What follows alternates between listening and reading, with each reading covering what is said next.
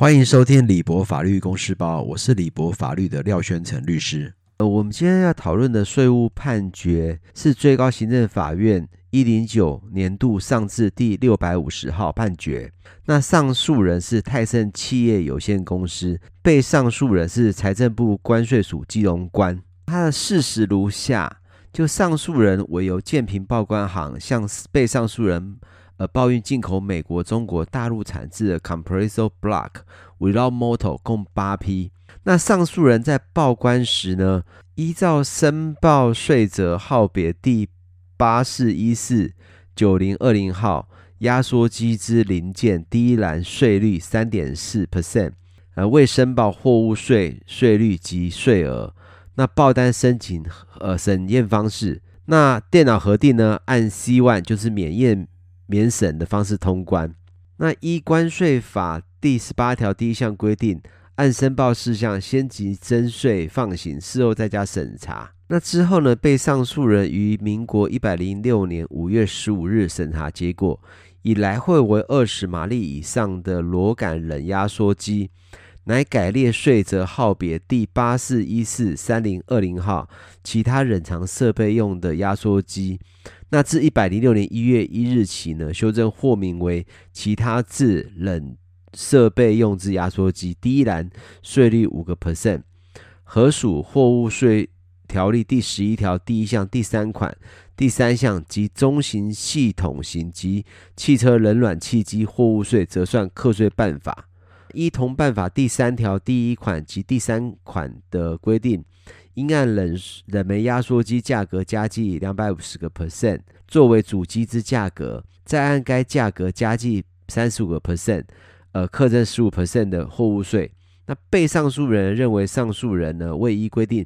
申报应货物税，有逃漏货物税、营业税，哪一货物税条例第三十二条第十款加执行及非加执行营业税法。那第五十一条第一项第七款规定，追征货物税、营业税，并对逃漏的货物税、营营业税，呃，加以裁罚。而综上呢，就是被上诉人认为上诉人他没有按照应要缴征的呃货物税加以申报，因此有逃漏营业税跟货物税的情况，因此来针对逃漏营业税及货物税的部分进行裁罚。那上诉人对此表示不服，而进行上诉。那最高行政法院对于该上诉呢，而下了以下判决，就是原判决关于营业税罚款及货物税罚款的部分呢，该诉讼部分均废弃。那废弃部分诉愿决定及原处分，那含复查决定及重合复查决定均撤销。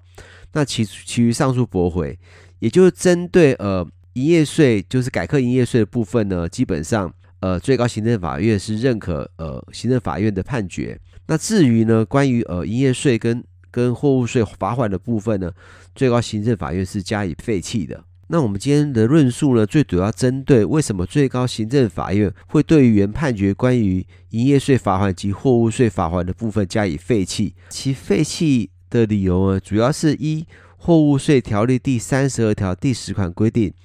因处罚还案件因短报或漏报完税价格或数量，致短报或漏报货物税额而申报进口时，依规定减负之相关文件并无错误，而且报关人主动向海关申报，以文件审核或货物查验通关方式进口应税货物者，免予处罚。皆是应课处罚还者呢，以进口人。即纳税义务人未据实申报，或有短报、漏报完税价格或数量之情事为据，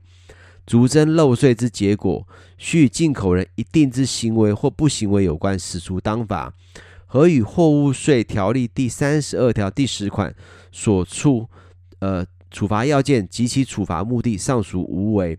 故货物税条例第三十二条第十款所谓未依规定申报，是指纳税义务人未依。据实依规定申报而言者而言，然后二又按纳税者权利保护法第十六条第一项规定，纳税者违反税法上义务之行为，非出于故意过失者，不予处罚。行政法法第七条第一项规定，违反行政法上义务之行行为，非出于故意或过失者，不予处罚。那所谓故意，是指人民对违反行政法义务行为之事实，明知并有意使其发生，或预见其发生，而其发生并不违背其本意。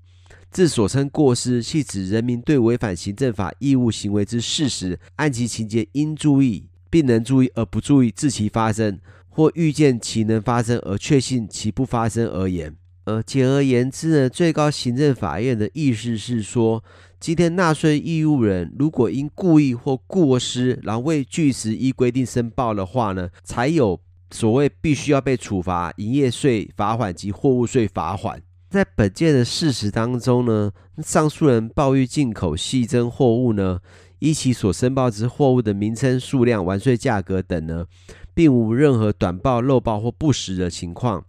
那持有经原审判决，其实已认为真实细增货物进口报单可查。那本件漏税呃事实的发生呢，因上诉人与被上诉人就细增货物应归列之税则号别